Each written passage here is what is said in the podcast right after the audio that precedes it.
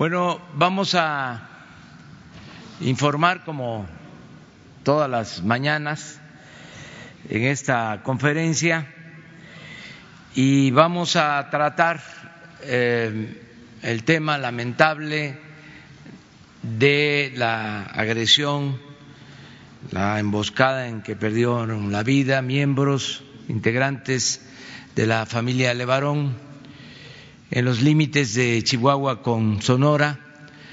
Se les va a proporcionar la información que tenemos sobre este acontecimiento.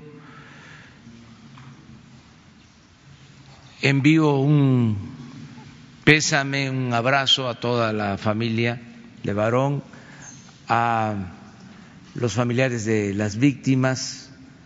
Es una desgracia lamentable porque pierden la vida niños inocentes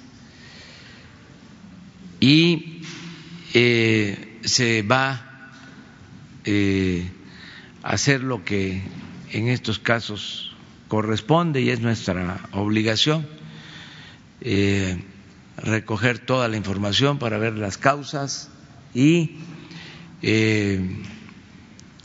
detener a los culpables, que haya justicia. Eso es lo que puedo comentarles, pero eh, sobre todo mandar un abrazo a toda la familia, a todos los afectados, a eh, los familiares de las víctimas y el compromiso de hacer lo que nos corresponde para que haya justicia. Eh, va Alfonso Durazo, secretario de Seguridad Pública, a informarles sobre lo que sabemos. Eh, esta zona, como seguramente él les va a dar a conocer, es una zona bastante apartada en la sierra, en los límites de Sonora con Chihuahua y eh, por eso llevó tiempo el desplazamiento de eh, las fuerzas militares, pero eh, sí se asistió, sí se llegó a la zona ahora van a informarles sobre este tema. Terminando lo de eh, este lamentable asunto, eh, Alfonso y el equipo de seguridad, del Gabinete de Seguridad, se van a retirar, tienen que ir al Senado, hay una comparecencia en el Senado de la República y ya nos quedamos aquí para contestar preguntas de ustedes y dar respuestas. Gracias, señor presidente. Muy buenos días a todas, a todos ustedes. Bueno, pues para informar sobre los eh, lamentables acontecimientos el día de ayer en los límites entre Sonora y Chihuahua, eh, en esta región. Ahorita vamos a eh, presentarla con mayor precisión. Se dieron estos acontecimientos. Eh, quisiera presentar a ustedes una eh, cronología de hechos de tal manera que también pudiera contextualizarse la información, porque el día de ayer, por lo complicado de la zona, eh, no fue posible brindar oportunamente información precisa, confirmada. La información eh, que estuvo circulando eh, de fuentes familiares fue lo único que en algún momento sobre el desarrollo de estos acontecimientos fue posible tener a la mano. primeramente, como se menciona aquí eh, la familia Levarón se trasladaba de 9.30, entre 9.30 y 13 horas, la familia conformada presuntamente por tres mujeres y 14 menores de edad se trasladaba de Galeana, Chihuahua, a Bavispe. Estamos iniciando la cronología en este eh, sentido. A las 13 horas, tiempo local, eh, el evento se registró en los límites, la agresión se registró en los límites entre ambos estados, donde fueron emboscados por un grupo armado. A las 13.18 hora local, eh, Julián Levarón solicitó apoyo de la Guardia Nacional por este ataque armado contra sus eh, familiares en Bavispe, Sonora. A las 17 horas, elementos de la guarnición militar de Agua Prieta se trasladaron a la zona pero igualmente se trasladaron elementos de la Guardia Nacional de Zaragoza, de Janos y de Moctezuma rumbo al lugar de los hechos y también rumbo a Bavispe. A las 18 horas estamos en este momento aquí. Eh, Julián Levarón y pobladores se dirigieron al lugar para buscar a sobrevivientes. A las 18.30 horas, Sedena inició patrullaje en los límites de Chihuahua y Sonora. A las 19.20, la Fiscalía General del Estado de Chihuahua envió elementos, estamos aquí, envió elementos de la Agencia Estatal de Investigación y de la Comisión Estatal de Seguridad a Janos. A las 20.30 horas, elementos de Chihuahua, de seguridad de Chihuahua y Sonora establecieron operativo de búsqueda y blindaron la zona de conflicto. A las 21.05, elementos de la Guardia Nacional, 21.05, estamos aquí, elementos de la Guardia Nacional y Sedena confirmaron el deceso de dos mujeres y dos menores, así como siete personas localizadas con vida. A las 005 horas eh, de la mañana, Sedena eh, de Sonora confirma el saldo de nueve fallecidos y seis lesionados. El saldo de la agresión son nueve fallecidos, tres mujeres y seis menores, seis menores lesionados y una menor ilesa y una menor presuntamente desaparecida.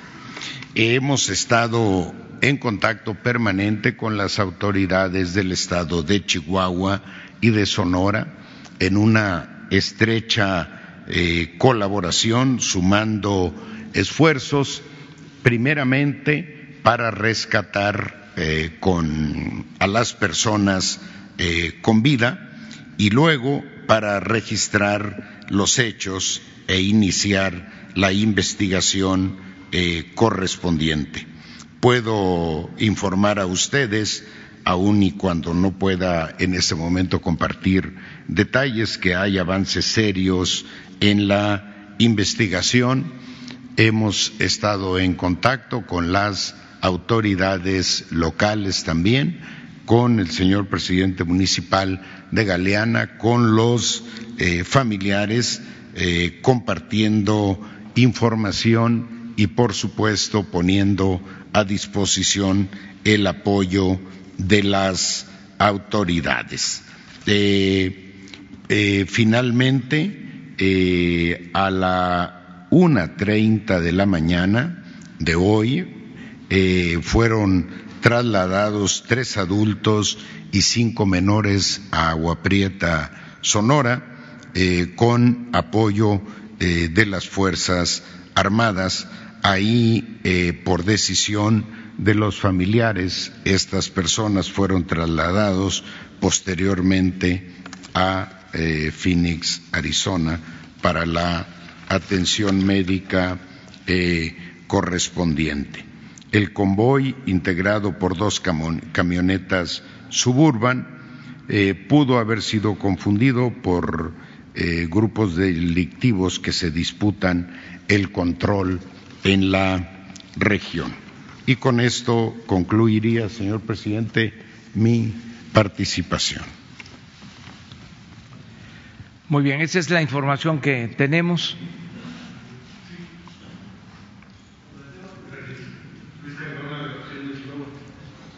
Eh, pues sería una, una, una, opinión del señor Durazo, sobre todo en esta región. Sabemos que actúan los Salazar, que son parte del cártel de Sinaloa.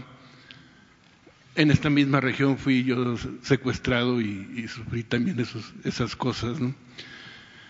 Es una región que, tiene muchos años, ¿no? no es de hoy, claro, pero donde las fuerzas del, crimen organizado atacan a este tipo de, de comunidades y, la familia Levarón ha sido eh, ha resistido ese embate incluso con, con, propio armamento, ¿no?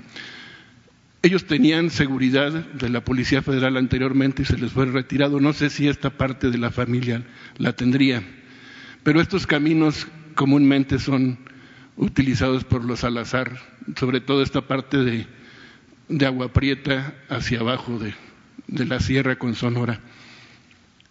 ¿Qué otro, qué otro este, grupo delincuencial de los dos que usted menciona, señor Durazo? estaré inmiscuido en esto. Bueno, es una zona eh, en disputa entre diversos eh, grupos eh, criminales. Hay una célula del crimen organizado vinculada al cártel del Pacífico que tiene una presencia eh, relevante, criminal relevante, en la zona de Agua Prieta y en la parte de la sierra, en los límites entre Chihuahua y Sonora, pero también hay grupos eh, criminales del lado de Chihuahua que pretenden eh, tomar control de eh, zonas territoriales del Estado de Sonora en acuerdo con grupos eh, criminales del estado de Sonora, entre ellos uno de los posibles, el que usted eh, menciona. Consecuentemente, sí hay enfrentamiento entre estas organizaciones criminales por una disputa territorial en la zona. Yo les eh, propongo respetuosamente que no este, nos metamos eh, a tratar de saber sobre las causas porque apenas se está recogiendo la información. Para no caer en conjeturas eh, y esperar con el compromiso de que todo lo que sepamos, todo absolutamente, eh, se va a dar a conocer para que no se elaboren hipótesis así este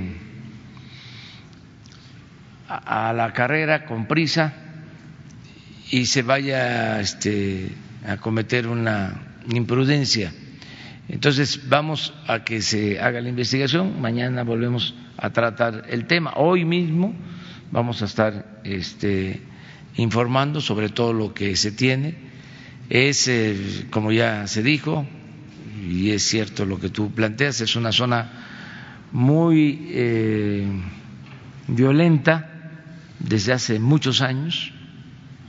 Eh, me consta que en Galeana, por ejemplo, que es la zona de donde viven los de Barón y Casas Grandes, pero ahí en Galeana en una ocasión asesinaron al jefe de la policía. Esto hace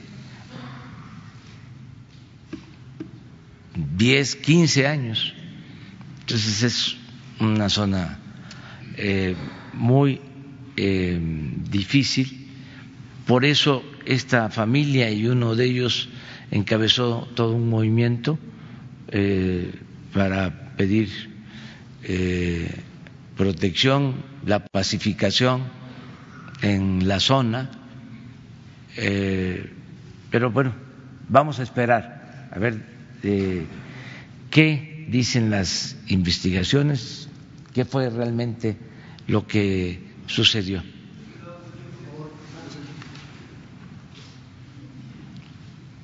Buenos días, señor presidente, señores secretarios oficiales, Carlos Montesinos de la Hoguera. Este, si me permite continuar con el tema, este, nada más si nos pudiera aclarar los seis menores que resultaron lesionados, qué, en qué condición se encuentran, cuál es la gravedad de sus heridas y este, Ayer el embajador de Estados Unidos, Christopher Landau, manifestó su preocupación por el incidente, dijo que se le daría seguimiento. Las autoridades estadounidenses este, se comunicaron con usted, con, el gobierno mexicano para, para estar al tanto de lo que sucedió, para involucrarse en el caso, dado que los Levarón son también ciudadanos estadounidenses, tienen doble ciudadanía. Muchas gracias. Eh, los eh, menores eh, rescatados en general están afortunadamente en buenas condiciones, salvo un menor que tiene una herida de bala en la espalda, pero fuera de peligro afortunadamente.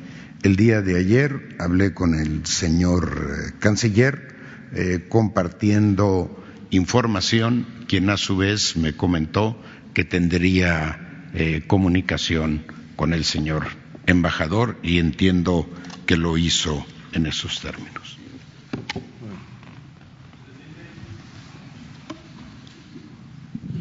Gracias, señor presidente, secretarios, señor coordinador. Sobre lo que sí se presentó aquí, eh, quisiera tener una aclaración o una precisión por parte del secretario Durazo. Nos comenta que a las 13.18 Julián Levarón solicitó el apoyo de la Guardia Nacional y posteriormente hasta las 17 horas salió eh, elementos eh, desde Agua Prieta, Jano, Zaragoza, Moctezuma para dirigirse a la región. este espacio de tiempo, ¿qué pasó, secretario? Eh, son eh, casi cuatro horas, de la 1.18 hasta las 17. ¿Qué pasó en ese lapso? Eh, ¿No se pudo llegar o es la hora a la que se llegó al lugar? es un, lapso bastante importante. Y si, aprovechando también que, que, está aquí ya de una vez secretario, lo que pasó en Agua Prieta horas antes, en la madrugada de ayer, también fue un convoy que llegó a la ciudad eh, hubo una agresión a varias personas, vehículos incendiados. ¿Qué información tiene también y si se puede relacionar esa actividad eh, en Agua Prieta durante la noche madrugada con esto que ocurrió después por que los grupos del crimen organizado hubieran estado alerta de la actividad de grupos contrarios en la región? Eh, bueno, a las 13.18 horas se solicita la intervención de la Guardia Nacional. Eh, a las siete, eh, a las 17 horas se movilizan las fuerzas del ejército, pero anteriormente, en virtud de la cercanía, se movilizan de inmediato elementos de la Guardia Nacional, tanto de Zaragoza como de Janos y Moctezuma a diferentes puntos eh, relacionados eh, con este eh, evento.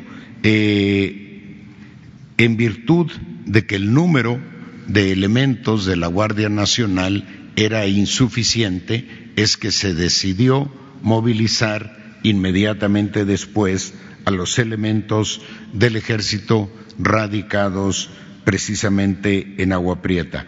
Y efectivamente, en la madrugada de ayer, en Agua Prieta, eh, hubo también eh, agresiones armadas y fallecidos, eh, cuando menos un fallecido.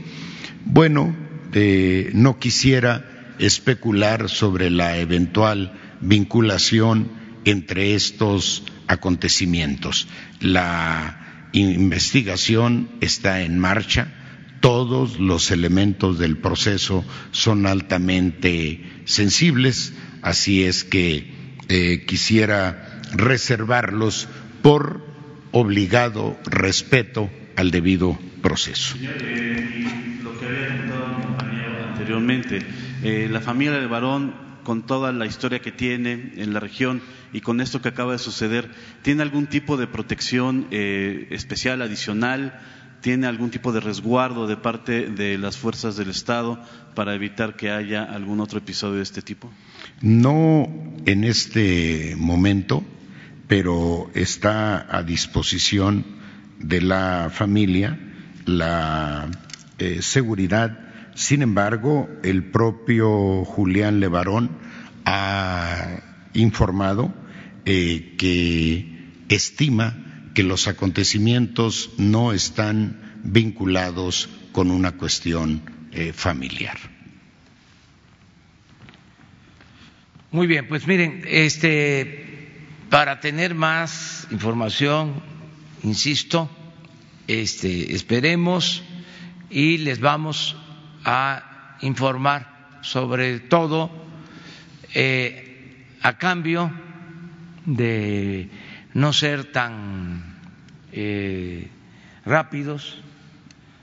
Eh, les informamos que no se oculta información,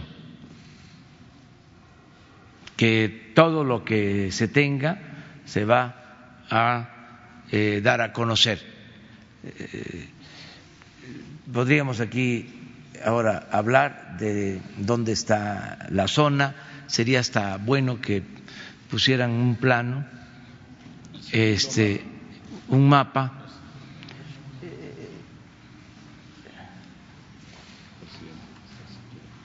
Sí.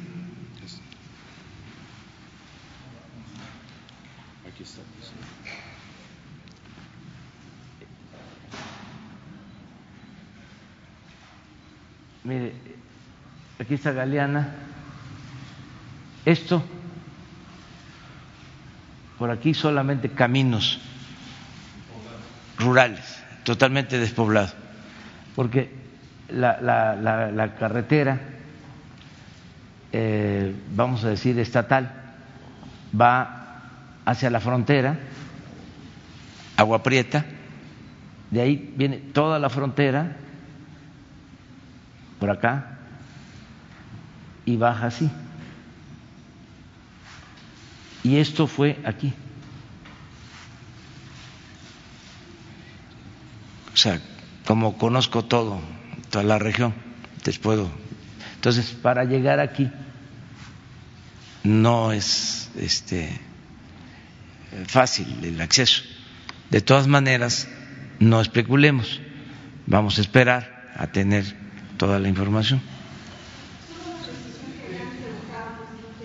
Sobre si la familia tenía protección de la Policía Federal, tenía protección federal la familia de varón previa a estos hechos, porque existe la versión de que había destacamento de la venta de la Policía Federal, pero con toda la reestructuración de la nueva estrategia ya no estaban en la zona, estaban desprotegidos. ¿Es esto así?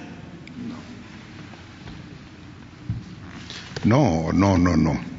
Recuerden ustedes eh, que el país ha sido dividido en 150 regiones y que hay un despliegue permanente de la Guardia Nacional en cada una de estas eh, regiones. Tenemos una región en Casas Grandes y ahí hay elementos de la Guardia Nacional.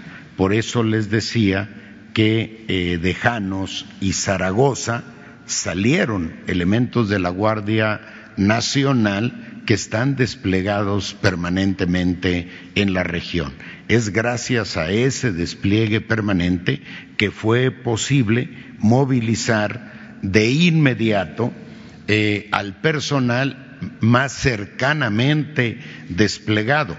Si no tuviésemos ese despliegue permanente, no hubiese sido ello eh, posible.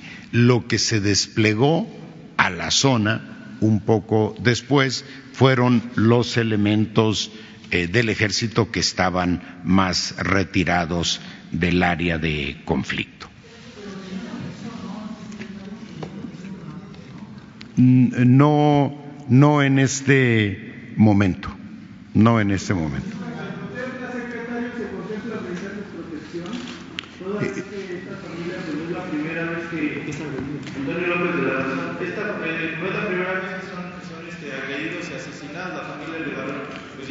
Activismo, eh,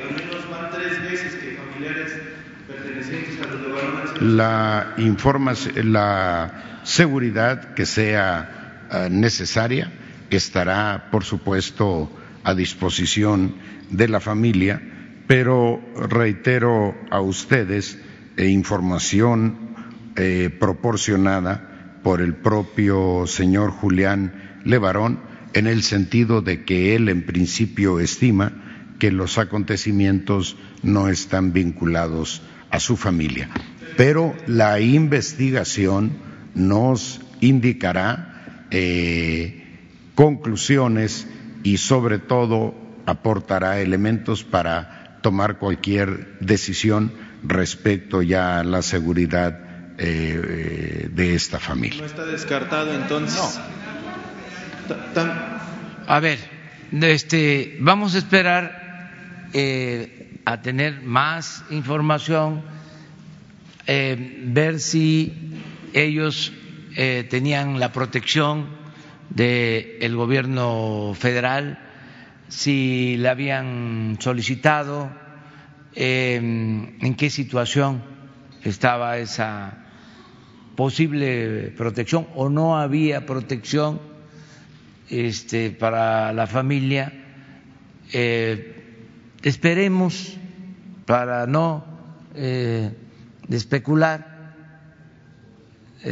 ya pronto vamos a saber sobre todo esto hasta eh, la madrugada se está recibiendo se estaba recibiendo información para dar a conocer aquí estos elementos.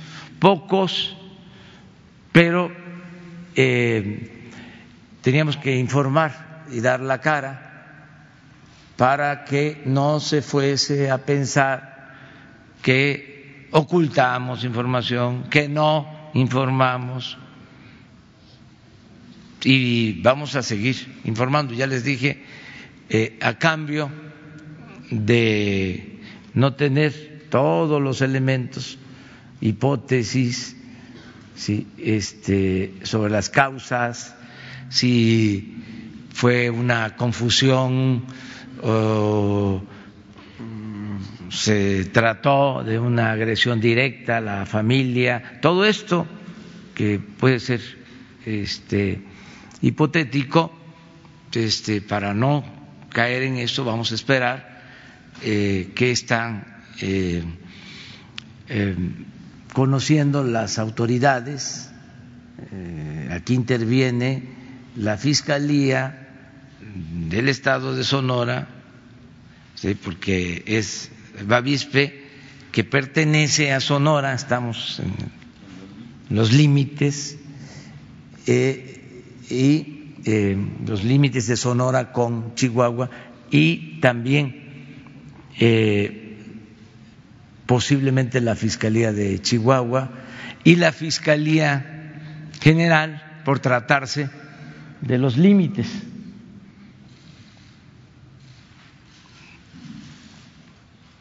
Entonces ellos están haciendo eh, investigación. Entonces, en la medida que tengamos nosotros toda la información, se les va a entregar. No, no, no, no, no. Este, eh, nosotros pensamos que la violencia, lo voy a volver a repetir, no se puede enfrentar con violencia. Llegamos a esto precisamente porque se quería apagar el fuego con el fuego. ¿Y la responsabilidad de la gobernadora dónde queda? Porque todo lo quieren hacer federal, pero también hay, hay, hay una gobernadora ahí. Sí, independientemente de este, a quién corresponde atender estos asuntos, lo que hay que eh, evitar es la violencia y ese es nuestro propósito. Pero este es un proceso, ya lo hemos hablado. eh, resultó fallida la estrategia que se aplicó desde el gobierno de Calderón cuando se quiso enfrentar el problema solo con medidas coercitivas. Y ya sabemos el resultado. Estamos todavía padeciendo de esa irresponsabilidad. Y aunque los que aplicaron esa estrategia fallida quieran que nosotros continuemos con lo mismo, es un rotundo no. Si esa es la pregunta que me estás haciendo. Claro que es muy doloroso, claro que eh, quisiéramos que esto no sucediera, pero no pensamos que acribillando, masacrando,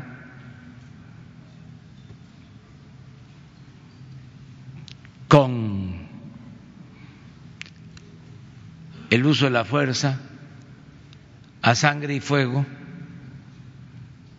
se resuelva el problema.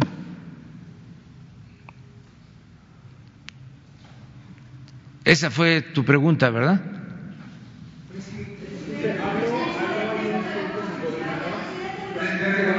Luis Méndez de la agencia de noticias Notimex.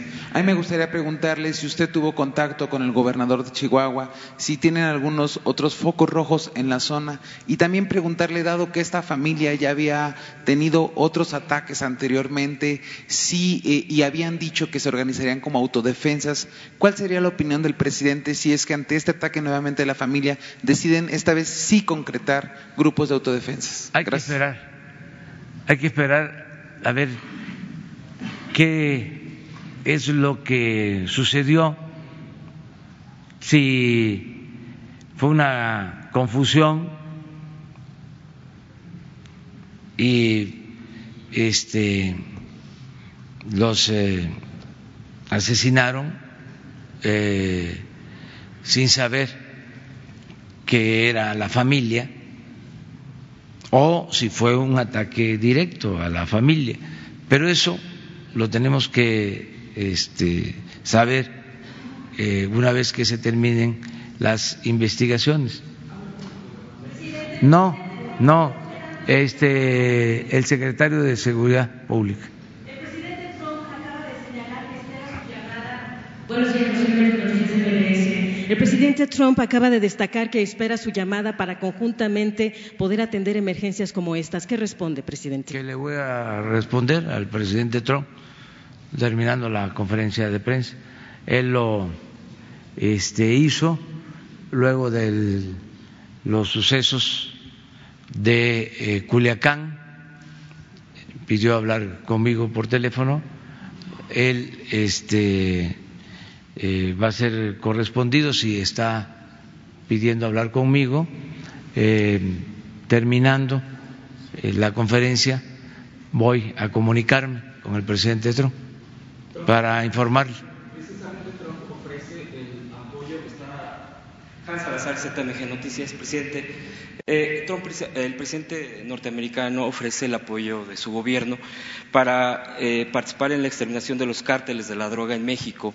¿Usted puntualmente a esto aceptaría el apoyo directo del gobierno? Digo, hace mención concretamente a la tragedia del día de ayer, presidente. En las relaciones eh, entre México y Estados Unidos hay cooperación. Este es uno de los temas. Sin embargo, es un asunto que nos corresponde a nosotros atender, al gobierno de México, de manera eh, independiente y haciendo valer nuestra soberanía. Le agradecemos mucho, mucho al presidente Trump, a cualquier eh, gobierno eh, extranjero que quiera cooperar, que quiera ayudar, eh, pero en estos casos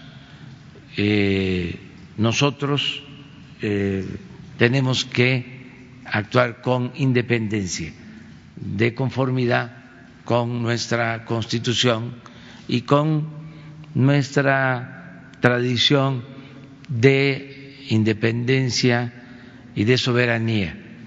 Entonces voy a hablar con el presidente Trump para agradecerle su apoyo, eh, ver eh, si en los convenios de cooperación hay eh, posibilidad de que se pueda contar con ayuda en el caso de que se necesite y en el marco de la legalidad internacional vigente y de los acuerdos bilaterales, entonces eh, solicitaríamos ese apoyo que agradecemos mucho. Creo que no este, eh, necesitamos eh, para atender estos casos de la intervención de un gobierno extranjero. Todo esto de manera muy respetuosa. solicitado la intervención del FBI para poder eh, intervenir en este caso. Para poder intervenir en este caso.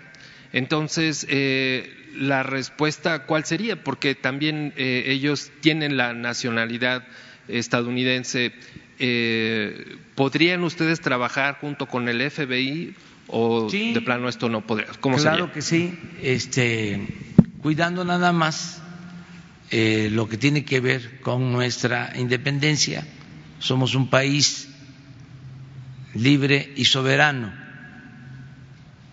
Entonces, no puede intervenir otro gobierno en nuestro territorio si no existe un acuerdo de cooperación y desde luego la solicitud expresa de eh, nuestro gobierno.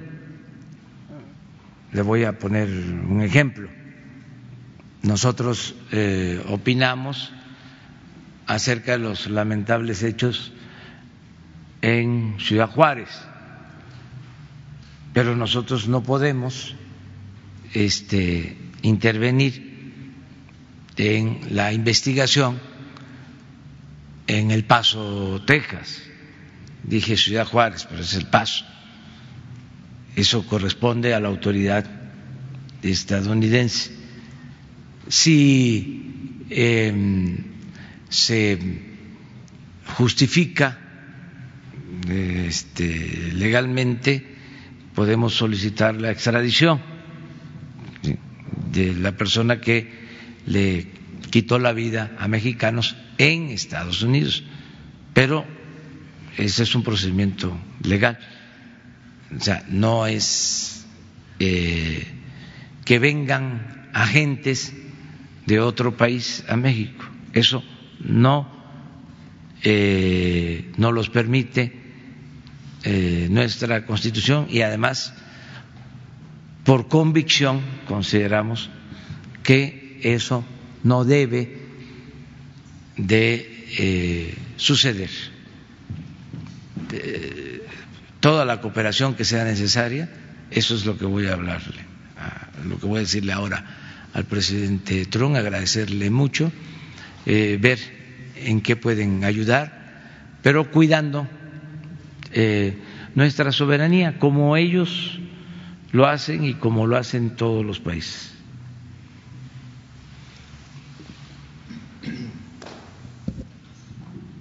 Eh, ya no del tema, si me lo permite, o si los compañeros ya concluyeron con su tema. A ver, ¿falta? Ah,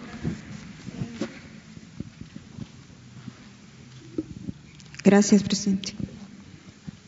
Reinaide Ramírez, reportera independiente para pie de página. Dos preguntas. Si puede ampliar, una es para el secretario Durazo, si puede ampliar un poquito lo de lo que pasó en Agua Prieta, que también fueron varias horas de enfrentamiento, y si tuviera alguna relación con lo de eh, esto que pasó aquí en, en Bavispe. Y la segunda es sobre las, justamente sobre el uso de armas. En el caso de Culiacán se hablaba de armas eh, de muy alto calibre y de acuerdo con lo que se ha investigado ahí en pie de página y algunos expertos han mencionado que se trata de armas fabricadas en Estados Unidos, como el famoso Barrett que, que aquí el general debe conocer bien.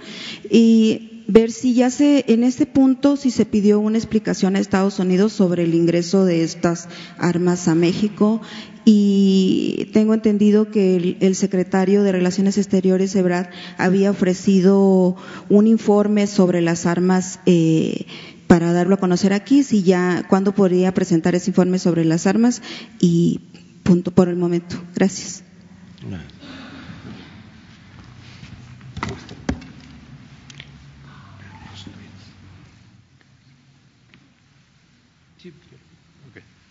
Eh, bien, eh, sobre el tema de Agua Prieta, eh, bueno, mencionaba que esto fue ayer en la madrugada, a la una treinta de la madrugada. se supone que el grupo criminal que cometió estos hechos huyó por las brechas eh, rumbo a la región de estos eh, acontecimientos. No tenemos todavía eh, confirmada la información. Recuerden ustedes que está en proceso, que estamos a horas de estos lamentables acontecimientos. respecto a los hechos de Agua Prieta, hay un eh, presunto eh, responsable eh, detenido, hay que tenía en su poder un amplio número de armas y dos personas amordazadas.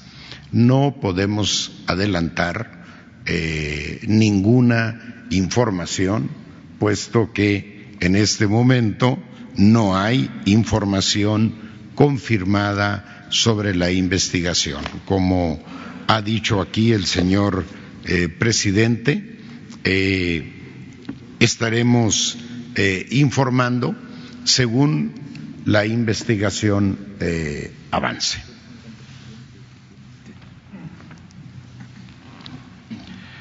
Bueno, pues. Eh, eh, Sobre las armas, nada más. Mire, es un tema que se está tratando. Em, lo estamos em, viendo eh, con el gobierno de Estados Unidos. Han habido ya reuniones con este propósito. Em, se venía tratando desde antes y con los sucesos de Culiacán. Se eh, aceleró el proceso de, de atención sobre este tema y lo está viendo el canciller con eh, el gobierno de Estados Unidos. Incluso hay hasta propuestas eh, para el control de armas eh, ya se ha dicho, aquí mismo se ha presentado un informe de cómo eh, la mayor parte de las armas que eh, entran a nuestro territorio de alto calibre provienen de Estados Unidos en un 75 por ciento y de toda eh, todo ese armamento eh, la mitad de Texas. Esto se está este, atendiendo. Vimos eh, ametralladoras calibre de 50 en lo de Culiacán y es un tema que se está atendiendo eh, de cooperación, es de los asuntos eh, en los que estamos trabajando de manera conjunta, en los que hay cooperación, cuáles son los temas, desde luego el tema migratorio, eh, drogas, contrabando de armas. Esto nos lleva a tener una relación permanente con el gobierno de Estados Unidos por geopolítica, por vecindad. La pregunta acerca si se permite la intervención es de otro tipo. Es sí hay cooperación, pero que cuidando eh, la soberanía de los dos países. Yo debo decir, una vez más, no he visto el mensaje del presidente Trump, pero estoy seguro que este su contenido tiene que ver con el deseo de ayudar, de cooperar. No ha sido eh, irrespetuoso, no ha sido injerencista. Eh, cada vez que hablamos es con ese afán de ayudar y nosotros eso lo respetamos mucho. Nosotros este, en eso no coincidimos. Eh, desde luego, em, los que tienen esa manera de pensar, pues este, se les respeta, pero no va de acuerdo con nuestras eh, convicciones. Eh, lo peor que puede haber lo peor que puede haber es la guerra. Este los que han leído sobre la guerra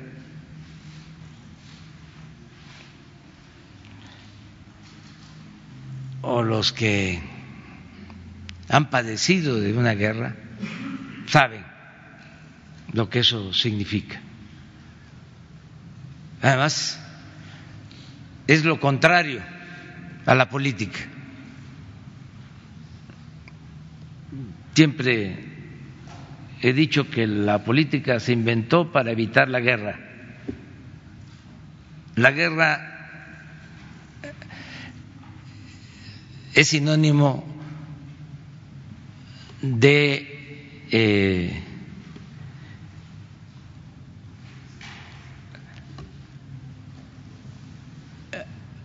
irracionalidad.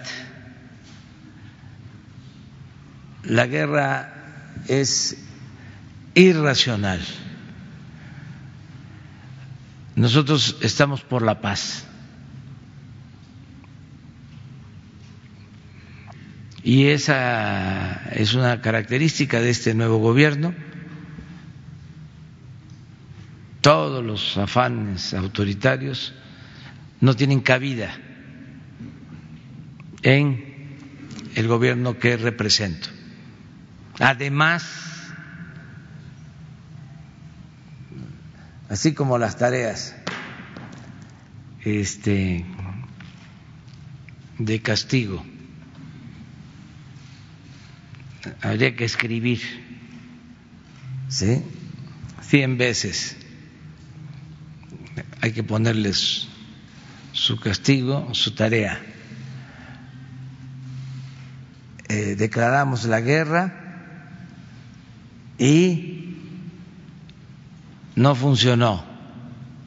Enlutamos al pueblo de México. Esa no es una opción.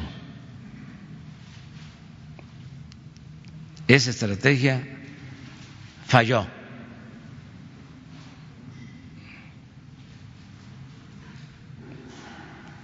No vamos este, a ceder en eso. Imagínense que yo me ponga mi chaleco y vámonos a arrasar, a limpiar, a masacrar, a dar la orden como lo hicieron ustedes hagan su trabajo y nosotros nos encargamos de los derechos humanos. O el mátalos en caliente. No, eso no. O sea, va a haber inteligencia que hace falta más que la fuerza. Hay inteligencia más que fuerza y persecución a criminales, castigo, no corrupción, no impunidad, no vinculación entre autoridades y delincuencia y mucho bienestar en la población, sobre todo mucha atención a los jóvenes y vamos a ir resolviendo nada más que eh, dejaron el país muy destruido. Ya lo sabíamos. Por eso estamos llevando a cabo una política del todo nueva, ya no el camino trillado de siempre. Y nos está dando resultados y nos va a dar más o mejores resultados. Vamos bien, no nos van a descarrilar. Buenos días, presidente. Andrea Meras, de Grupo Fórmula. Eh, señaló el secretario que el cártel del Pacífico podría estar relacionado en este ataque. Quisiera preguntarle si el hecho de no eh, detener formalmente a Ovidio no lo deja mal parado por tener, no tener este ataque contundente del gobierno contra uno de los cárteles. Esa sería mi primera pregunta. Y la segunda, usted en abril prometió que en seis meses tendríamos una disminución de la violencia. ¿Cuánto tiempo más? Presidente, se daría tiempo para que podamos ver resultados, más allá de echarle la culpa a Calderón o a gobiernos anteriores? Gracias. Bueno, eh, acerca de tu primera pregunta, es decir, no tiene nada que ver, no hay ninguna relación, aunque este, si hay eh, deseos de que así sea, con un poco de imaginación se puede este, llegar a esa conclusión. Acerca de lo segundo, ya tenemos resultados, eh, ya se ha podido eh, detener la escalada de violencia, el ascenso de cómo iba creciendo la incidencia electiva, cómo hemos estabilizado primero, y yo espero que empecemos a disminuir la incidencia delictiva. Esto lo informamos hace unos días aquí, eh, en dos delitos que se denuncian, en los que no hay cifra negra, que es homicidio y robo de vehículos. Y este, pues sí tengo que seguir hablando de eh, el modelo neoliberal, porque ese fue el que causó toda esta desgracia. Imagínense si después de 36 años de saqueos, de corrupción, en 11 meses se logra revertir.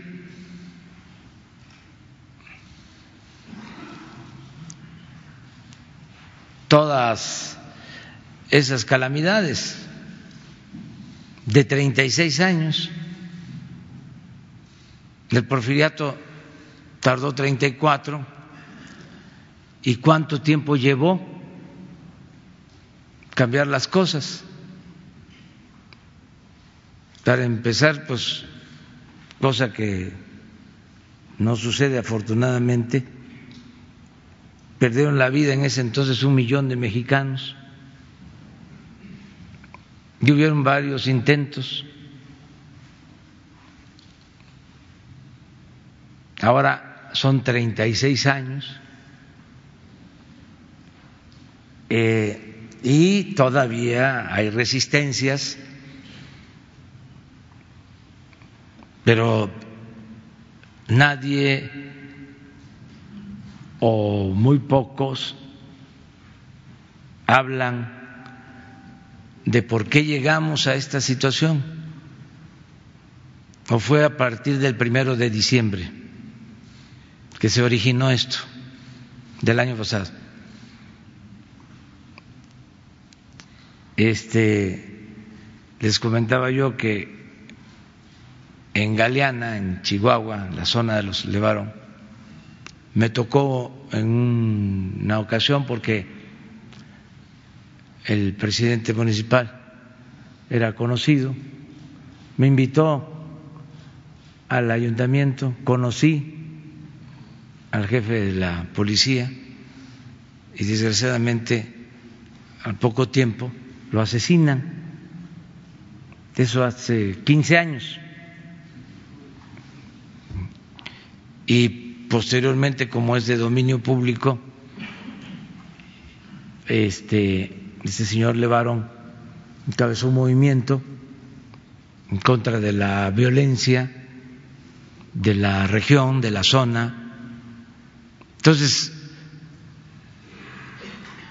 son asuntos que vienen de tiempo atrás, que se agravaron por la estrategia que se impuso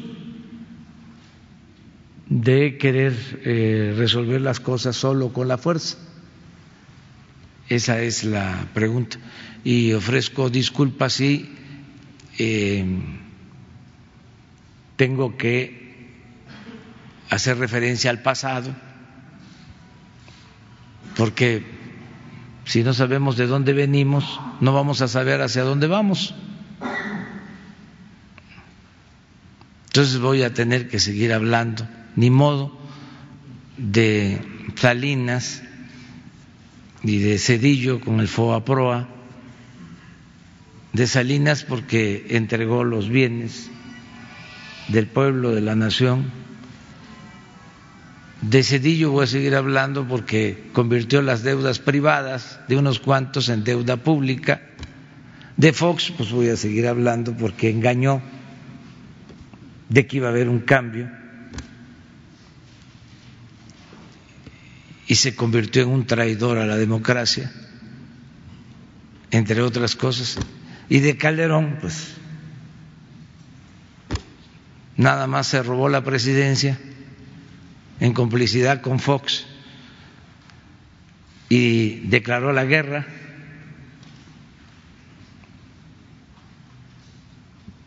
Y de Peña, pues también voy a seguir hablando. Pues, este, tengo que hacerlo. No más que eso. Y ellos también hablan de mí, ¿eh?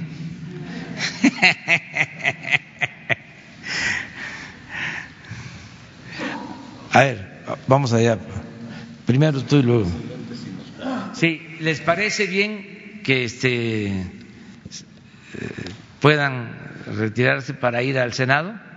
¿Les dan permiso? Bueno, adelante. Gracias, gracias, presidente. Con permiso, gracias. Buenos días, presidente de México, su servidor Carlos Pozos, reportero de Petróleo y Energía. Justo hoy, presidente, a 25 días de cumplirse un año de su actual administración, ¿tiene usted registro si se ha dado fuga de capitales? Esa sería mi primera pregunta. Y mi segunda pregunta, está en proceso el nombramiento del nuevo titular de la Comisión Nacional de Derechos Humanos. Ante la eh, relación existente eh, de este órgano, el, eh, hay un proyecto de reforma constitucional tanto de Morena como de PT para la aparición de la Defensoría del Pueblo. Quisiera saber su opinión. Gracias. Bueno, este no ha habido fuga de capital. Eh, al contrario, está muy bien la economía, ha llegado inversión extranjera, lo hemos informado, en el primer semestre llegó inversión foránea como nunca había sucedido en los últimos tiempos. eh, está bien eh, la economía porque hay mejor distribución del ingreso, se ha crecido poco, pero no hay recesión. Eh, la obsesión de nuestros adversarios es decir que no hay crecimiento, pero no toman en cuenta otros parámetros, no toman en cuenta de que se está fortaleciendo la economía popular, no toman en cuenta que se están creando empleos, no toman en cuenta que está mejorando el salario, no toman en cuenta de que no hay inflación o que es mínima la inflación, tres por ciento, no toman en cuenta de que el peso se ha fortalecido y no toman en cuenta de que hay gobernabilidad. Y el contexto internacional. Sí, pero no quiero este, mencionarlo porque entonces van a decir que ya le estoy echando la culpa a factores externos.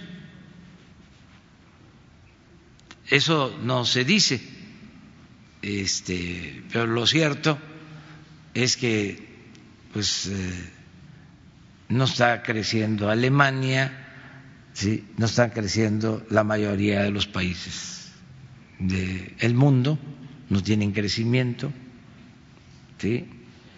Eh, China está bajando su crecimiento, desde luego tienen crecimiento todavía del 6%, este, India está bajando su, su crecimiento y en el caso de América Latina, donde hay crecimiento, pues hay conflictos.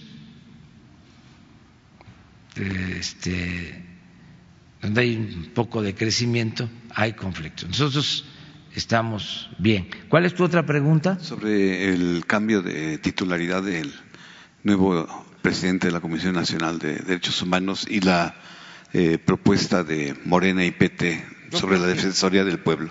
Yo creo que eh, está bien lo de la Comisión de Derechos Humanos, que lo que se requiere es que los que tengan a su cargo esta comisión sea gente honesta, independiente,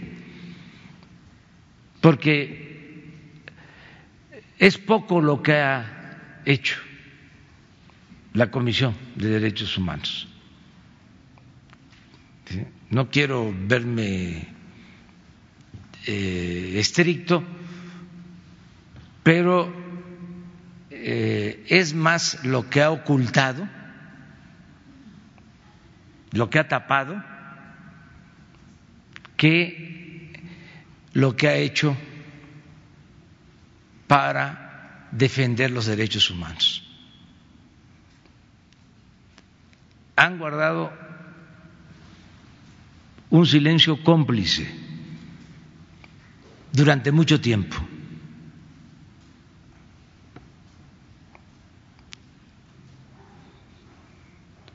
Tan es así que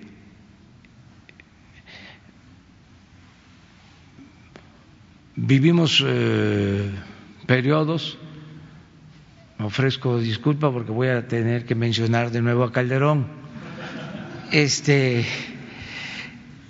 cuando la guerra, eh, los índices de letalidad eran de los más altos del mundo. Y la Comisión de Derechos Humanos no se daba por enterada, no se dieron por enterados. Entonces, ¿para qué tener organismos así? Desde luego, no es la institución, sino los que han estado ahí, que están demasiado vinculados al régimen. Entonces, tiene que ser una eh, institución independiente y con gente con principios y que realmente sienta eh, el dolor que causa la violación de derechos humanos. Yo creo que con este, una buena elección del Congreso sobre quién debe de hacerse cargo de la Comisión de Derechos Humanos, con eso es suficiente. ¿Mande? A la activista Rosario Piedra Ibarra la, ve eh, con buenos ojos. Eh, es una fuerte aspirante y muy probable eh, que encabece la comisión, de acuerdo a sus palabras, presidente. Yo, este, a Rosario le tengo mucha admiración, mucha, mucha admiración. Y a la organización que fundaron, las Madres de Desaparecidos, Eureka. Eh, tienen todo mi respeto, toda mi admiración. Esta es una decisión que va a tomar el Congreso, el Senado, pero mi opinión es que eh, no sean solo profesionales de los derechos humanos, profesionales en el sentido de que estudiaron eh, una maestría, un doctorado en derechos humanos, pero son eh, académicos. Yo prefiero eh, más la gente que ha padecido, que ha sufrido en carne propia eh, de violaciones de derechos humanos, entregarles a ellos la encomienda. O sea, porque eh, los que han estado ahí, con todo respeto, que vienen de los institutos jurídicos y currículum, maestrías, seminarios, o sea, ¿y cuántos años así? ¿Y qué se ha hecho? Está como los expertos estos en la transparencia o los expertos en eh, el combate a la corrupción.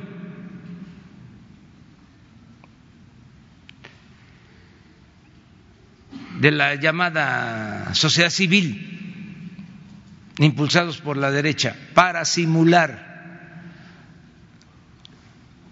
para eh, aparentar de que se están atendiendo los problemas de violación de derechos humanos, de corrupción, de falta de transparencia. Y este en los hechos continúa lo mismo o continuó lo mismo. Entonces ya basta de todo eso, ya basta de simular y luego los sueldos. ¿Cómo no van a pelearse? ocupar esos cargos si llegaban a ganar hasta 200 mil pesos mensuales. Nada más con garantía de estar ahí 10, 15 años. Eso fue un invento también del neoliberalismo. Dejarlos ahí 10, 12, 15 años. Los consejeros de el INE, los del el Tribunal Electoral, no sé, pero ocho, diez, quince, veinte, como los convenios eh, o contratos entregados con las privatizaciones, a veinte, a treinta, a cincuenta años. Ya toda la vida. En eso consistió el desmantelamiento de eh, las instituciones públicas en beneficio de minorías. Ojalá y los legisladores, en este caso son los senadores, actúen de manera consecuente y resuelvan bien. pero habíamos quedado con él. sí. Gracias, presidente. Esteban Durán, de Diario Basta, Grupo Cantón. Ayer nuevamente salieron declaraciones de un general. Mi pregunta es, ¿cuál es, eh, eh, qué se va a hacer con este grupo de, militares que de cierta manera están moviendo? Eh, no sé, habría cómo decirlo, pero habría necesidad de hablar con ellos, convocarlos y hacer un diálogo, una plática para evitar que ellos sigan eh, moviendo este tipo de, situaciones. Y otra pregunta es eh, la preocupación que hay en el sector automotriz, eh, dado de que los legisladores de Morena van a aprobar que se regulen los automóviles chocolates. Ellos dicen que hay una gran recesión, que hay una crisis en ese sector y están preocupados. Gracias. Sí, mire, acerca de lo primero, yo creo que como parte de los cambios tiene que haber libertad desde luego hay una eh, disciplina en el ejército, eh, hay códigos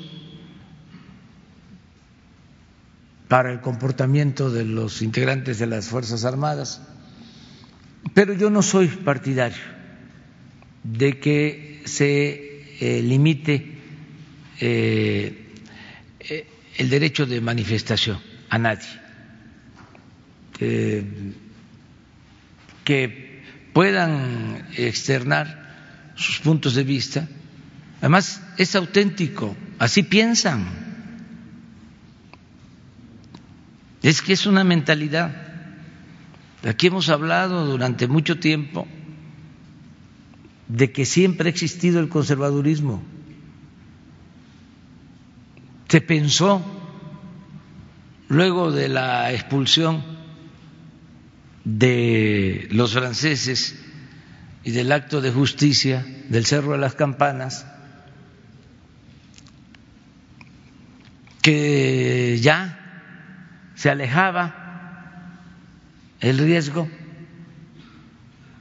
de una nueva intervención extranjera o que ya este, había desaparecido para siempre el Partido Conservador. Y no, no,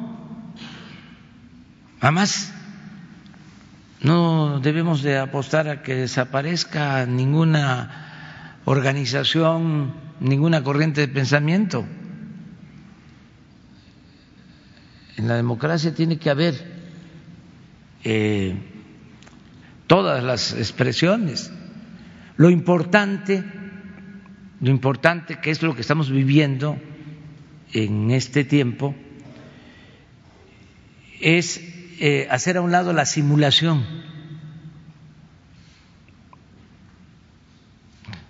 El que no se actúe de manera soterrada, que no se ensarapen, que se expresen y que haya debate y que le dejemos a la gente este, la decisión,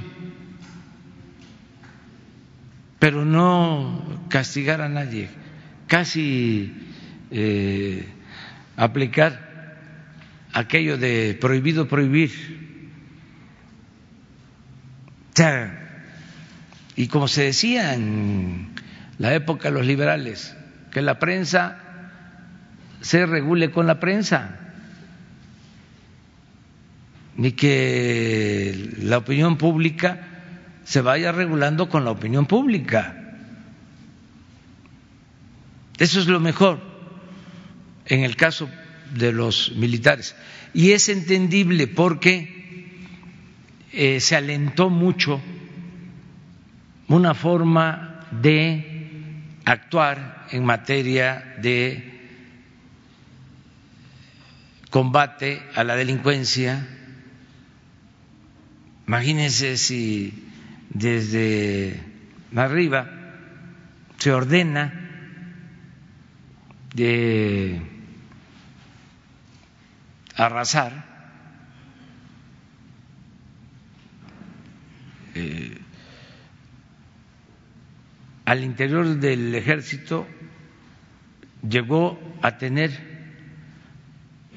eh, más reconocimiento una gente temeraria,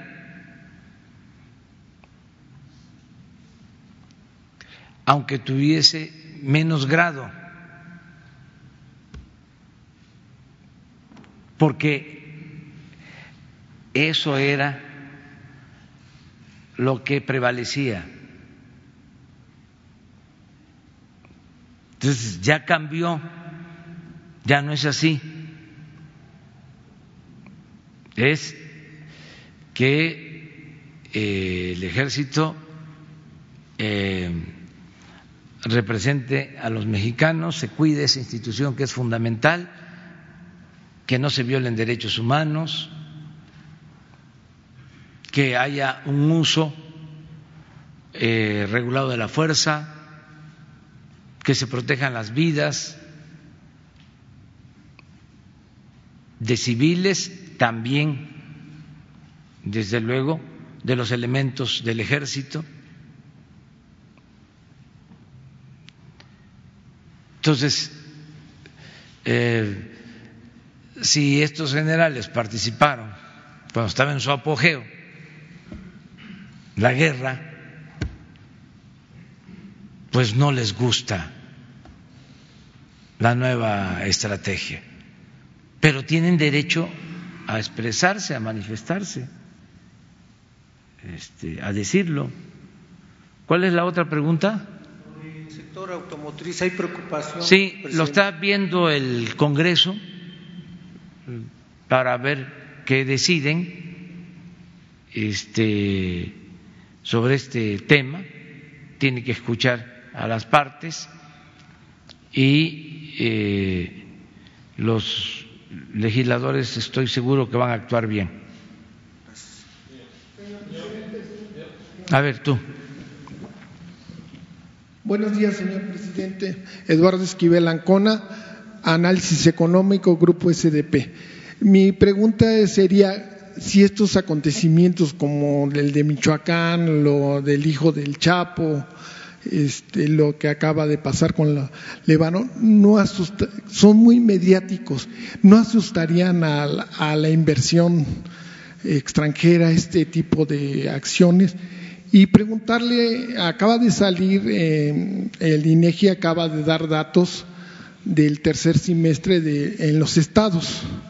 Eh, dice que 22 estados están, hay desaceleración económica entre ellos está Campeche y Tabasco, que yo estoy seguro que va, esto se va a revertir ya con la de dos bocas, el Estado de México y Hidalgo, pues también se va a revertir con, con la construcción de, del, del aeropuerto de, la, de Santa Lucía, pero lo que me preocupa mucho es estados como Chihuahua, Sonora, donde acaba de acontecer este acontecimiento, este, de se necesita inversión privada, usted lo mismo me lo dijo a, cuando le pregunté este, que había cuatro motores de la economía que usted está impulsando, bueno, su, el gobierno, la cuarta transformación, pero que el motor que estaba pues no dando los buenos resultados era precisamente el de la inversión.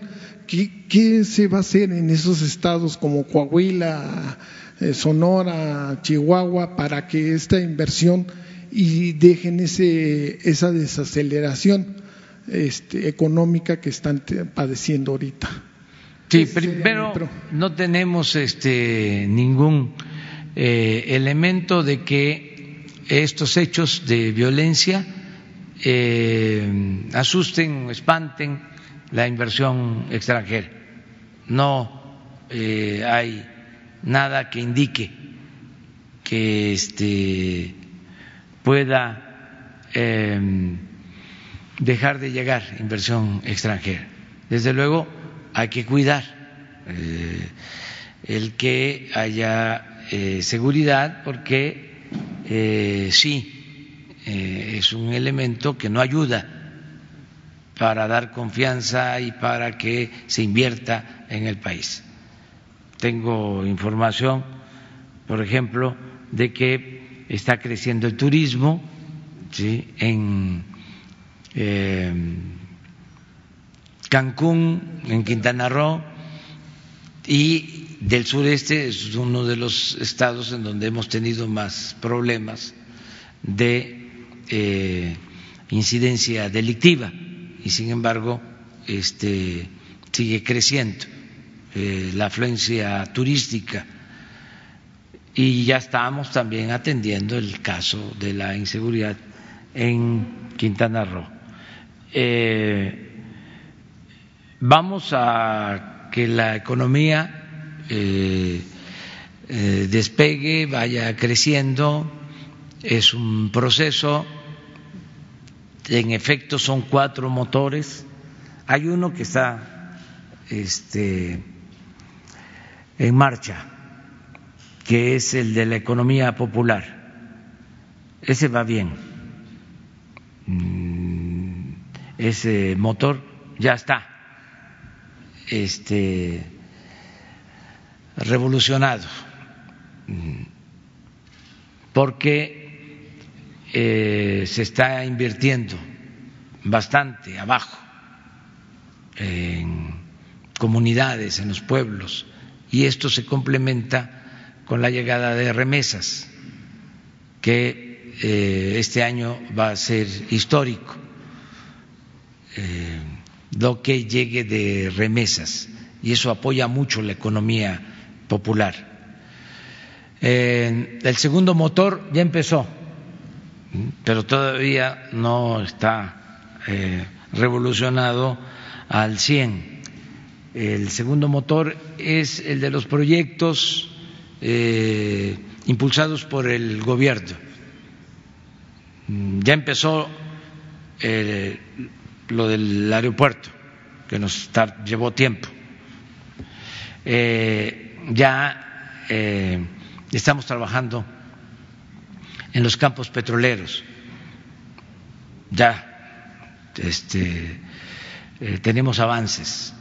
Por ejemplo, detuvimos la caída en la producción petrolera y estamos esperando eh, para fines de este año, para diciembre, tener 50 mil barriles adicionales a enero de este año, es decir, a lo que se obtuvo de producción. Vamos a aumentar cuando menos 50 mil barriles. Eh, ya estamos em, produciendo más gasolinas en las refinerías. Ya se inició la construcción de la nueva refinería. Eso ya está. Nos falta de ese segundo motor lo del tren Maya, que esperemos que en diciembre ya podamos lic- licitar. eh, más de la mitad de la eh, línea de férrea, más de la mitad, como 800 kilómetros. Vamos a licitar ya en diciembre y eso va a generar mucho trabajo, mucho empleo.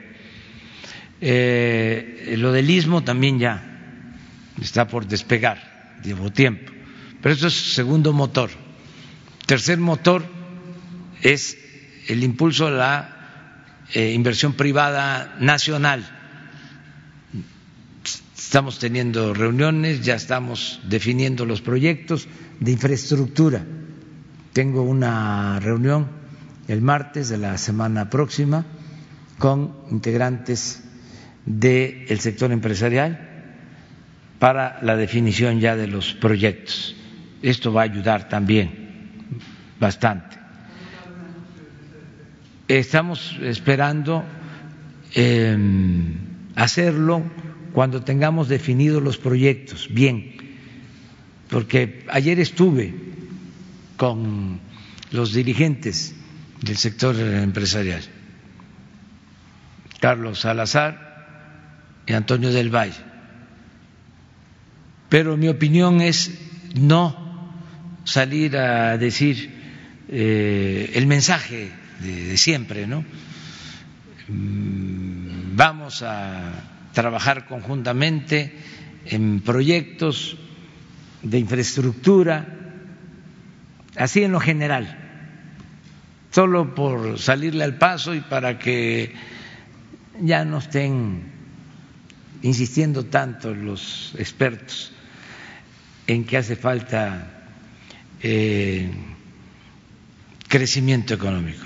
¿no? no, no, no, tenemos este eh, por qué actuar así, de manera precipitada. Se están haciendo las cosas bien. Eh, entonces estamos definiendo proyectos de infraestructura y sí vamos a salir a darlos a conocer. No, no, no, es que todos esos, todos esos pro- proyectos, eso fue un inventario que se hizo en general de proyectos. Y luego hicieron el mismo sector privado hizo, sí, este, estudios. Eh, uno lo financió eh, Carlos Slim y otro lo financiaron otros empresarios y ya se han ido definiendo proyectos y vamos a hacer todavía una selección de cuáles pueden aplicarse. Los hospitales que están pendientes, los 300 hospitales, ¿se van a acabar? Sí, no todos, no todos. O sea, este, hay, hay hospitales que ya no conviene este, continuarlos porque eh, están eh, destruidos completamente. Llevan ya muchos años. Hay hospitales, eh, por ejemplo, que se iniciaron en el istmo de Tehuantepec eh, quedaron en Matías Romero, por ejemplo. Se hizo un hospital en una barranca y con el sismo, además de que estaba inconcluso, este, con el sismo se eh, terminó de fracturar. No podemos continuar ese hospital, ya. Entonces, es cuidar, no meterle dinero bueno al malo, pero sí hay algunos que sí vamos eh, a terminar. Eh, por ejemplo, el de Ticul, el de Ciudad Juárez y otros más hospitales que vamos a, terminar. Eh, Guajuapan de León, por ejemplo, en la Mixteca. Y oh, sí, todos aquellos que eh, tienen que este, concluirse y otros que están terminados y no están equipados o no tienen personal, porque se pensaba nada más en construir y no se tomaba en cuenta el gasto de operación. Y si se construye un hospital que cuesta em, mil millones, hospital grande, pues la operación de ese hospital es de mil millones. Entonces, no es nada más contemplar Em, el hospital, sino lo que cuesta operar. Hay un hospital en Juchitán que hizo una empresa privada, está prácticamente terminado, pero hay que operarlo. Y eso va a significar una plantilla de personal, significa la contratación de enfermeras, de enfermeros, de médicos, de especialistas, de todo lo que se requiere. Entonces, claro que lo vamos a asumir, pero eh, se está ya eh, llevando a cabo este proceso. Vamos a destinar 40 mil millones eh, de pesos adicionales al sector salud. Bueno, eso tiene que ver, decía, lo de inversión privada con el tercer motor. Y el cuarto motor es inversión extranjera. Que este, decía yo que vamos bien y si logramos, que yo espero que esto suceda, la aprobación del tratado,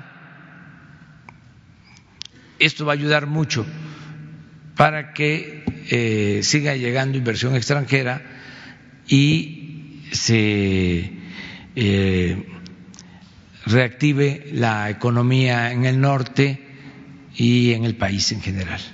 Eso es lo que estamos analizando. Ayer eh, estuve con los servidores de Hacienda, servidores públicos de Hacienda, este, pues haciendo una reflexión sobre la cuestión económica del país. en general, bien, vamos bien. A ver.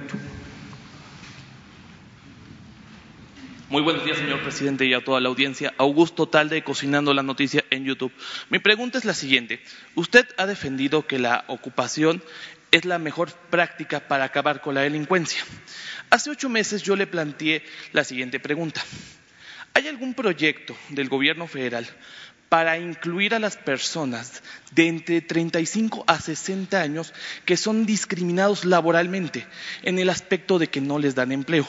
De igual manera, a las personas que salen de los centros de readaptación social.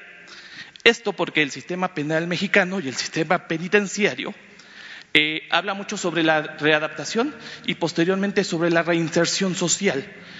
¿Hay algún proyecto también para incluir esas personas ya readaptadas que no se les dé empleo porque ya tienen antecedentes penales. Y si me permite una pregunta después. Sí, estamos este, procurando que haya trabajo para todos. Esta es una edad en que tenemos eh, pues eh, un faltante de oportunidades, mm, las personas mayores de 40 años, eh, hasta los 60, 65, ¿sí? ahí eh, hay que eh, tener una acción especial. Desde luego que vamos a procurar que tengan empleo además por su experiencia, ¿sí? y eh, lo que hablas de los que salen de los reclusorios, sí procuramos conseguirles trabajo cuando nos lo solicitan, siempre. Y mi siguiente pregunta es en cuestión de combate a la corrupción. ¿Se han visto resultados? Sí, no los que se quisieran apenas lleva un año su gestión, poquito menos, pero la corrupción no solamente es a nivel federal. De nada sirve o de poco sirve ver a una Rosario Robles en la cárcel, a un Emilio Lozoya, eh, pues, pues ya con orden de aprehensión. ¿Cómo piensa el gobierno federal pasar esta estafeta a los gobiernos estatales y municipales en el interior del país. Yo vengo de Campeche, un lugar en el que desgraciadamente la corrupción es un común denominador, el crecimiento económico es, prácticamente nulo, de hecho tenemos decrecimiento, ya lo mencionaban eh, anteriormente. ¿Cómo piensa dar ese ejemplo, presidencia, es momento de apretar tuercas, es momento de apretar y ser más estricto. Le digo porque en el caso de Campeche, el, actual, eh, eh, no hay eh, fiscal anticorrupción, porque el anterior falleció, y el actual fiscal es primo del actual presidente nacional del PRI, y es el que más fuerte está para ocupar este cargo cómo acabar con el nepotismo, por ejemplo, que limita o que reduce oportunidades a gente preparada. Bueno, es un proceso, yo puedo decirles que hemos avanzado y vamos a seguir avanzando. Ayer hablaba yo de que pedía un año más. Eh,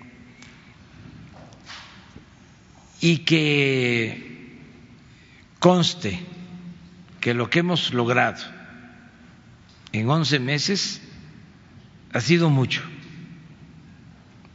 les invito para el día primero de diciembre, porque voy a puntualizar todo lo realizado. Es muchísimo. Les diría como nunca en un inicio de gobierno.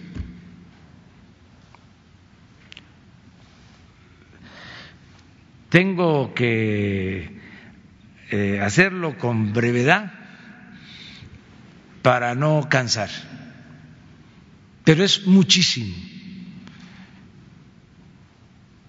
Sin embargo, falta. Por eso digo, un año más para que queden totalmente establecidas las bases de la transformación. Lo que quiero es que ya en dos años no se pueda eh, dar marcha atrás en el combate a la corrupción. Es decir, que ya no puedan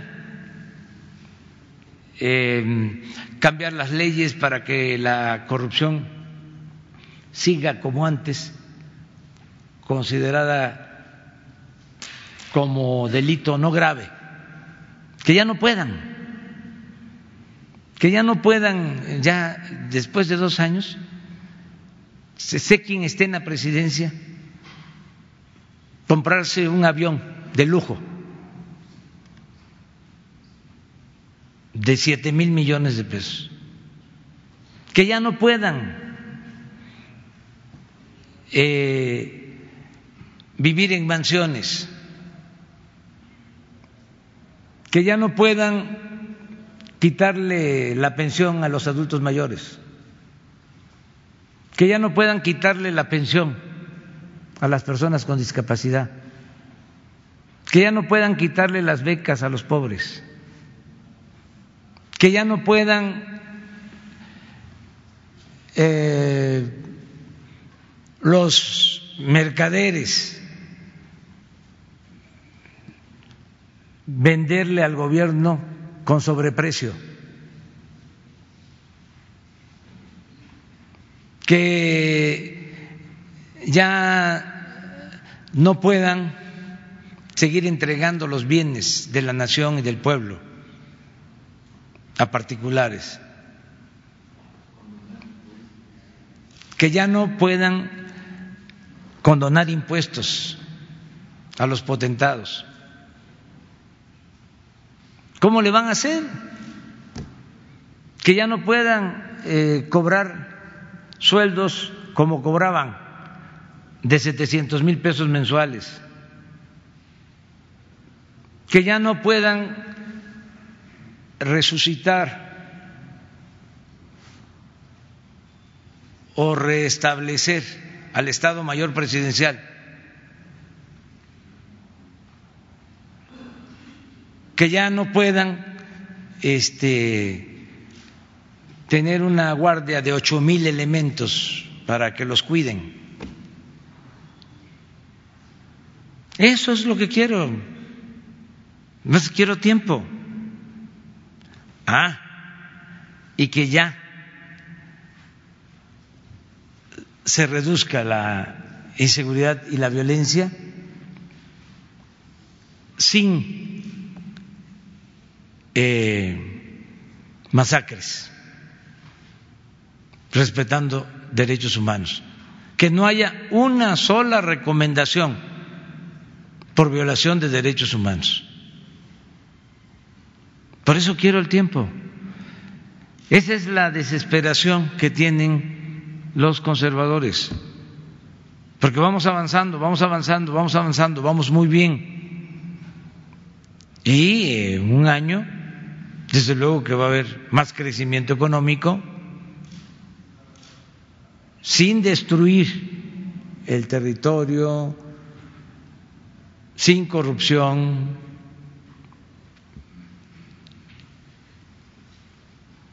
Por eso eh, estamos eh, ahora enfrentando las resistencias, pero ya en un año más va a quedar establecido. Yo estoy seguro que para entonces va a, consolidarse el proyecto. Ayer, aunque genera mucha polémica, este fue un buen día eh, cuando se dio a conocer lo de el análisis eh, acerca de la actitud de la gente. Es que eso es importante. No se puede sin el apoyo del pueblo, no se puede transformar. Ya nos tendrían este, sometidos. La gente nos está apoyando y no vamos nosotros a traicionar al pueblo, no le vamos a fallar al pueblo. Eh, tu pregunta de lo de la corrupción, cuando este se eleve a rango supremo la honestidad, que sea lo que rife, como dicen los jóvenes porque lo que rifaba era la corrupción. Entonces, el presidente municipal, el gobernador, este, pues ya no van a poder. No van a poder porque no hay ya el ambiente, no hay la atmósfera que permita la corrupción. Entonces hay que tener este paciencia en eso es un proceso, ya se inició. También nosotros no vamos a meternos a lo que corresponde a la soberanía de los estados, como a otros poderes, pero sí se puede gobernar con el ejemplo. Y eso va a ayudar mucho sí, al país. Y nos vamos a seguir encontrando. Hoy eh, considero que para el mediodía, para la tarde, vamos a tener más información. Eh, voy a contestarle el teléfono, eh, voy a hablar con el presidente Donald Trump para agradecerle por su preocupación y por su apoyo y también les vamos a, informar sobre el resultado de la llamada. Una más.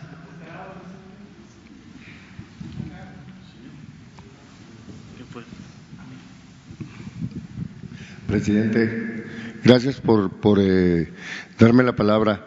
Usted nos ha dicho aquí en la mañanera que más de 90 millones de hectáreas del territorio nacional han sido entregadas a las compañías mineras extranjeras. También nos ha dicho que pues ya no se trata de, crecer por crecer. Este, pues sin embargo, seguimos viendo que pues el medio ambiente se sigue destruyendo eh, con las compañías mineras, eh, sobre todo los sistemas que utilizan de lixiviado de metales con cianuro. Aparte de eso, nos dijo que no se va a permitir que se siga especulando con el territorio nacional. Yo le quiero preguntar, presidente, ¿qué ajustes están haciendo al marco legal para yo no permitir que esto suceda? Porque pues la minería está considerada, según la ley minera, en el artículo sexto, como de utilidad pública. Sin embargo, pues son las compañías extranjeras las que tienen estas utilidades. Y pues me gustaría saber qué adecuaciones se están haciendo al, marco jurídico para evitar esto, que sigan especulando con el país, que se sigan llevando nuestras riquezas, el oro de este país y pues hay explotación laboral en las minas, hay injusticias, hay despidos, hay eh, sindicatos blancos y todas estas cosas, entonces es necesario ajustar el marco jurídico que tiene que son una ley muy laxa que permite, que permite esta minería a cielo abierto que incluso en esos países donde vienen las compañías ya no está permitida. Gracias, señor. Sí, mire, no estamos haciendo ninguna modificación legal, este, ni en el caso del petróleo, ni en el caso de la industria eléctrica, ni en el caso de la minería. Eh, dijimos que vamos a trabajar con el mismo marco legal que se heredó y que eh, si hace falta a mediados del sexenio propondríamos modificaciones legales. Ahora no tenemos contemplado el que haya estas modificaciones legales, pero está sucediendo algo que eh, resulta interesante. Primero, pues que no estamos permitiendo eh, eh, la explotación de minas que contaminen, que destruyan el territorio. Y tenemos pruebas de que hemos detenido proyectos como lo que sucedió en eh, La Paz, Baja California Sur, y otros casos. Eso es una cuestión. Lo otro que es importante es que se entregaron muchas concesiones y se especulaba porque se pagaba un derecho por tener esas este, concesiones que significaba eh, muy poco en términos económicos. pero que además se condonaba el pago. O sea, se tenía la concesión y lo que se tenía que pagar de derecho se condonaba. Entonces, desde que llegamos ya no hay condonaciones. Entonces, ¿qué está sucediendo? Están devolviendo las concesiones. Se está reduciendo el número de concesiones y por lo mismo de la superficie concesionada. Solo por eso. Y en su momento vamos a hacer la revisión. No podemos eh, también soslayar la importancia que tiene la minería. Si se cuida el medio ambiente, eh, significa trabajo, empleos. Quisiéramos que ganaran lo mismo los mineros mexicanos que los mineros estadounidenses o los mineros canadienses. Eso no eh, es así. Eh, un minero mexicano gana cinco veces menos por lo bajo que lo que gana un minero canadiense o un minero estadounidense. Esto es parecido a lo que sucede en la industria automotriz. Un obrero de la industria automotriz en México gana alrededor de tres dólares la hora y en Estados Unidos o en Canadá gana 30 dólares la hora. Ahí estamos hablando de diez veces más. Pero bueno, son de las cosas que tenemos que ir eh, atendiendo poco a poco, es un proceso. Eh, pero son empleos y eh, tenemos que cuidar las fuentes de empleo, ir actuando con responsabilidad. Y también darle garantía todo esto. Así como se debe de garantizar los derechos de los trabajadores, garantizar también los derechos de los empresarios, porque hay casos en donde hay chantaje de dirigentes, donde eh, se les soborna para que puedan trabajar. Eso no se va a permitir. Estamos poniendo orden también en todo el sector eh, minero. Esa es la respuesta a tu pregunta. Y un cambio en las leyes este, mineras, eso eh, hasta mediados del sexenio sí hace falta, sí se necesita. Es el compromiso que tenemos.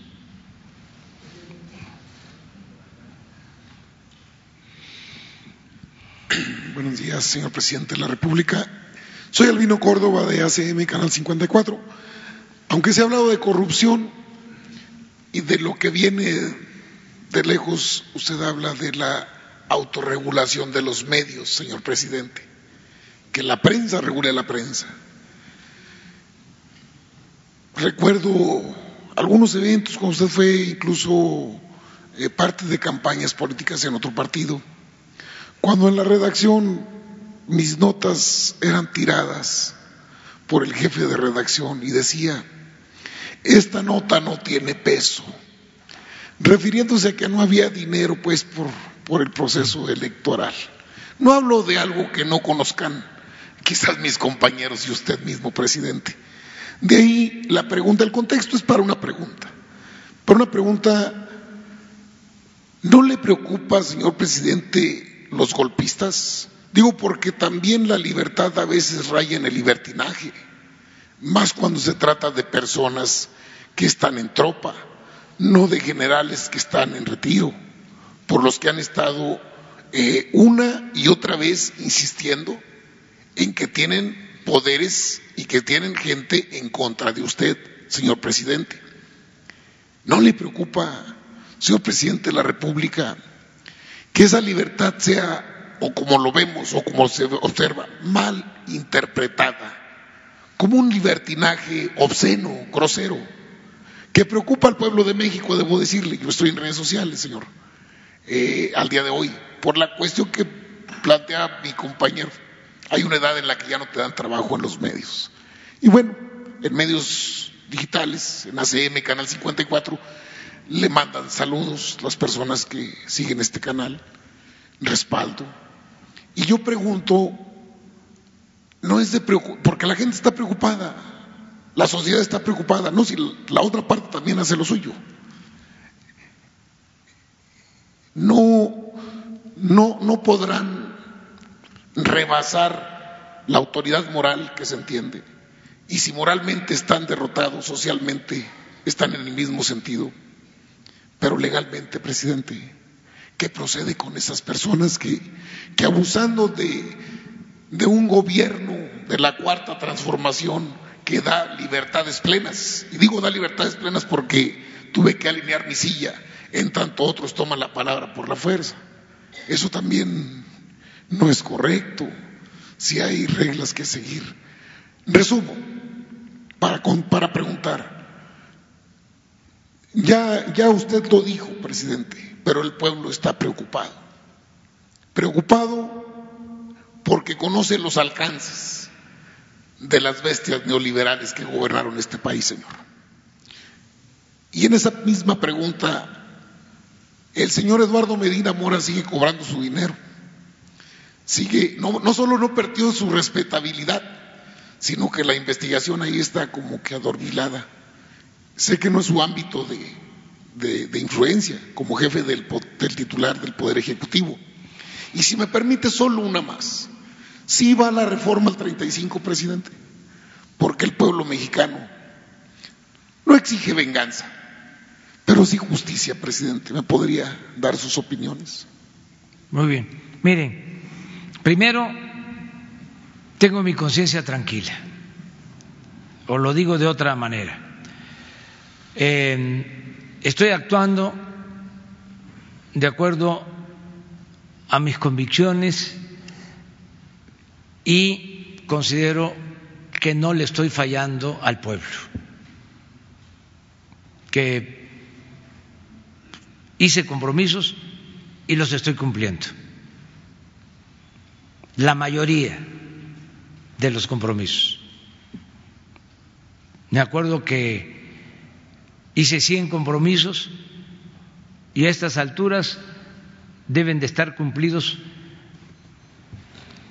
porque estoy haciendo ese repaso, porque tengo que informar en el Zócalo, como 90 compromisos. Hice un compromiso por ejemplo, de que iba a atender a todos, iba a escuchar a todos, iba a respetar a todos y le iba yo a dar preferencia a la gente humilde, que por el bien de todos primero los pobres. Y puedo decir hoy que de cada diez hogares pobres, en nueve están recibiendo un beneficio, una ayuda. de cada diez hogares pobres del país. Cuando menos una ayuda en nueve. Entonces, eso es lo primero. Lo segundo es que la gente eh, está respaldando al gobierno. Tengo manera de probarlo. La gente está de acuerdo en la transformación. Eso es lo, lo segundo que es muy importante. Y tercero, tengo la dicha enorme de eh, gobernar en un tiempo en que existen las benditas redes sociales. ¿Qué más le puedo pedir a la vida? Gracias a la vida que nos ha dado tanto. Entonces, eh, lo otro tiene que ver con el Poder Judicial, ahí no me meto, o sea, vamos bien, eh, también no está de más reiterar,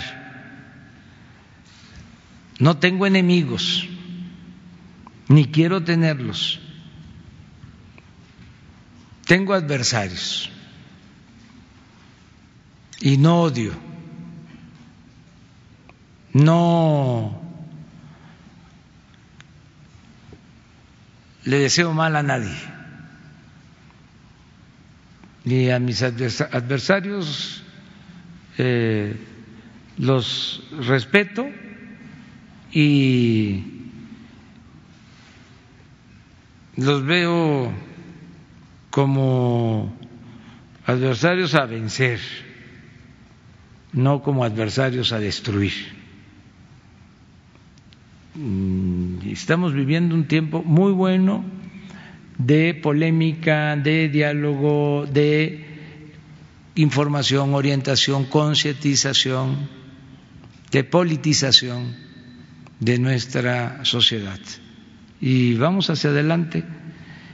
Ya también les informo, ya entregué mi libro este, a la editorial y el día primero sale y ahí vienen muchas respuestas a preguntas que se hacen.